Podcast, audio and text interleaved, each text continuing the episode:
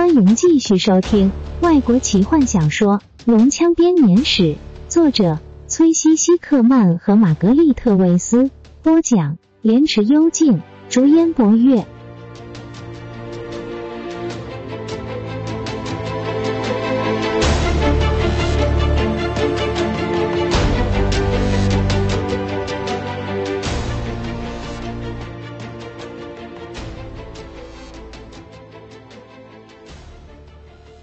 泰索和夫躺在地上，压抑着自己的呼吸声，看着龙人准备把他昏迷不醒的朋友们架走。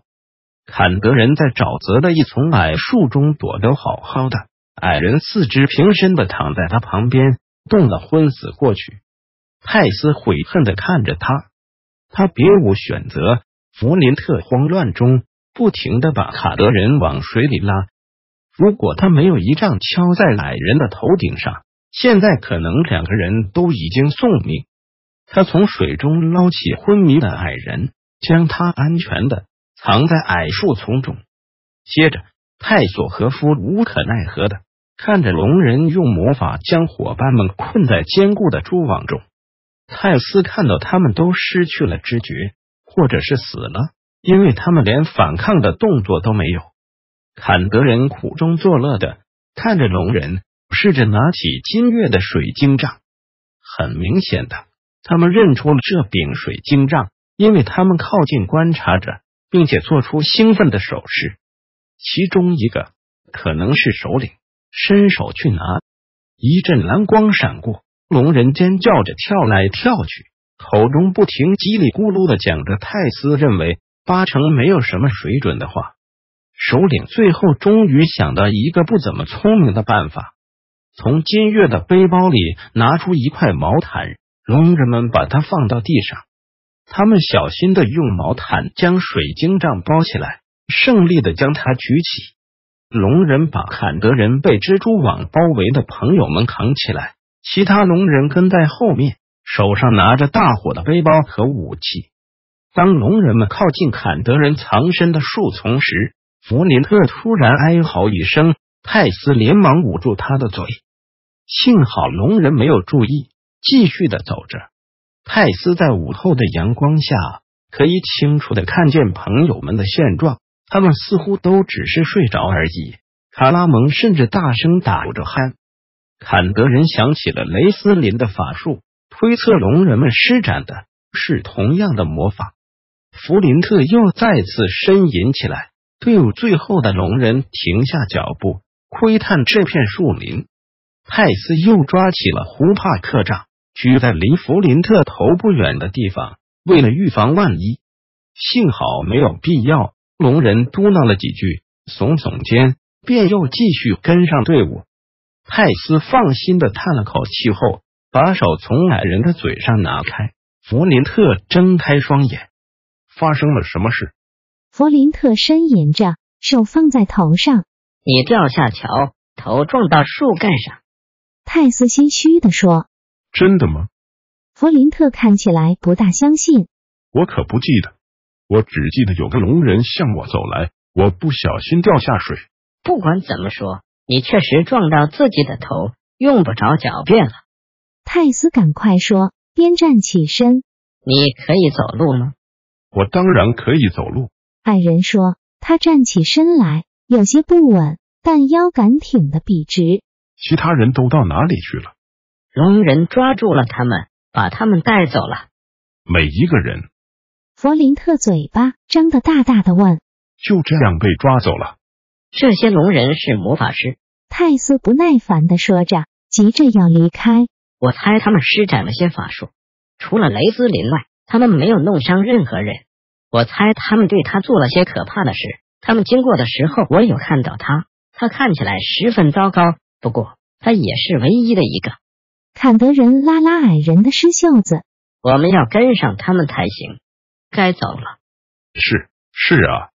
弗林特喃喃的看着四周，接着他又把手放到头上。我的头盔呢？在沼泽底下吧。泰斯夸张的说。你要下去捡吗？矮人害怕的看看那滩泥水，打了个寒战，赶快转身离开。他把手放到头上，这次感觉到有一个大肿包。我真的不记得有撞到头。他自语道。接着，他突然想起了什么，手在背后乱摸着。我的斧头呢？他大喊道。嘘！泰斯警告道。至少你还活着。我们现在得要救出其他人才行。只靠着你那只巨大的弹弓，我们要怎么把他们救出来？弗林特嘟囔着，跟在快步前进的坎德人后面。我们会想出办法的。泰斯自信地说。虽然他觉得自己的心情就像铅一般的沉重，坎德人轻易的找到龙人的足迹。这条路很明显的常有人迹，看起来似乎有几百个龙人曾经走过这条路。泰索和夫观察这些足迹，突然想到他们可能正走进一座满是怪物的军营中。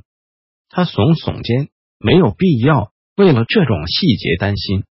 不幸的是。弗林特和他的看法不同。路的尽头一定有一大群的怪物。矮人惊呼着，抓住他的肩膀。是的，不过泰斯停下来思考着这个状况，他突然轻松起来。那更好，他们人越多，看到我们的机会也越小。他继续走着。弗林特皱着眉，那句话里的逻辑肯定有问题，但他一时之间想不出来。况且。他也没有力气去争辩。另外，他和坎德人都想过同样的事情。另外，唯一的选择就是抛弃自己的同伴，自己逃出这个沼泽。然而，这根本就不列入考虑的范围。他们又走了半个小时，太阳沉入雾中，发出血红的光芒。黑夜静静的降临这神秘的沼泽上。很快的，他们就看到。前面出现一团模糊的光亮，他们离开小径，隐秘的躲在树林中。坎德人像只老鼠般的灵巧行动着，矮人不停的踩到树枝，撞上树干，闯进树丛中。幸好龙人的营帐中大多在庆贺，可能连一整队的矮人靠近都听不见。弗林特和泰斯尽量靠近火光观察着，突然。弗林特粗暴的抓住坎德人，几乎要把他拉倒。伟大的里奥克斯！弗林特咒骂道，指着前面一条龙。泰斯震惊的说不出话来。他和矮人呆呆的看着龙人们在黑龙前面尽情的跳舞和膜拜。这只龙盘踞着整个废墟的一大部分，它的头比树顶还要高，翅膀展开惊人的宽。其中一个龙人穿着奇怪的袍子，在龙面前弯着腰，指着放在地上的水晶杖和其他俘虏来的武器。那只龙看起来有点奇怪。泰斯在观察了几分钟之后，做出结论：意思是他们根本不该存在吗？没错，泰斯说：“你仔细看看，他根本没有任何动作，也没有什么反应，他只是坐在那里。”我理想中的龙应该更活生生一点才对，你不觉得吗？你要去搔他的痒痒吗？弗林特嗤之以鼻。然后你就知道什么是活生生的了。我想我会的。坎德人说。在矮人来得及回答之前，泰索和夫离开了藏身的树丛，沿着阴影慢慢的接近营地。弗林特差点急得把胡子扯掉。但是现在阻止他已经来不及了，矮人只好跟着他过去。坦尼斯，半精灵听见有人隔着一道深渊呼唤他，他试着要回答，但嘴里塞满了黏黏的东西，让他开不了口。他摇摇头，接着感觉到有一只手扶着他坐起来。他张开双眼，现在是在晚上，从摇晃的光影来看。冒出有一团猛烈的火光，照耀着这里。史东靠着他，脸上满是关怀之意。坦尼斯叹了口气，伸手摸着骑士的肩膀。他想要说话，但是被迫从嘴里和脸上抓下一些像蜘蛛网般黏不拉几的东西。坦尼斯一门开口就说道：“我很好。我们在哪里？”他看着四周，每个人都在这吗？有人受伤吗？我们在龙人的营地里，史东帮着半精灵站起来。泰索和夫和弗林特都不见了，雷斯林受了伤，严重吗？坦尼斯警觉到史东脸上的忧心表情，不太好。骑士回答：“禁毒的飞镖。”何风说。坦尼斯转过头去，看着平原人，第一次好好的打量了这座监牢。他们被关在一座竹子盖成的牢房里，龙人在外面守卫着，手上拿着细长弯曲的剑。牢房外面，数百个龙人聚集在萤火旁，萤火之上是……没错，史东说，看到了坦尼斯惊讶的表情。一只龙，更多的神话故事。雷斯林会很高兴的。雷斯林，坦尼斯走到盖着斗篷、躺在牢房角落的法师身边。年轻的法师发着高烧，身体却冷得发抖。金月跪在他身边，手放在他的额头上，不停的把他的白发往后撩。他昏迷不醒，身体不停的扭曲着，口中说着奇怪的话，有些时候喊着含糊的俚语。卡拉蒙坐在弟弟身旁，脸色几乎一样苍白。金月看到坦尼斯疑问的眼神，哀伤的摇摇头。何峰站到了坦尼斯的身旁。金月在他的脖子上找到这个，他说，食指和拇指小心的夹着一只羽毛镖。他看着法师的脸上，没有任何关怀，只有同情。谁知道他的血液里现在有几种毒呢？如果我们手上有水晶杖的话，金月说：“没错。”坦尼斯说：“他到哪儿去了？”那里。史东说，嘴不自然的扭曲着。他指指前方。坦尼斯的眼光穿过数百个龙人之后，发现水晶杖包在金月的毯子里，放在黑龙的面前。坦尼斯伸手出去抓住笼子。我们可以逃出去。他跟史东说。卡拉蒙可以把这些竹子像树皮般的折断。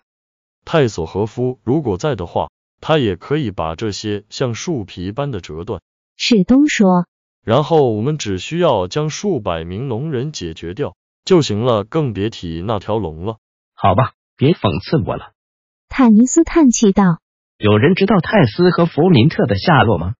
本集就为您播讲到这了。祝您愉快，期待您继续收听下一集。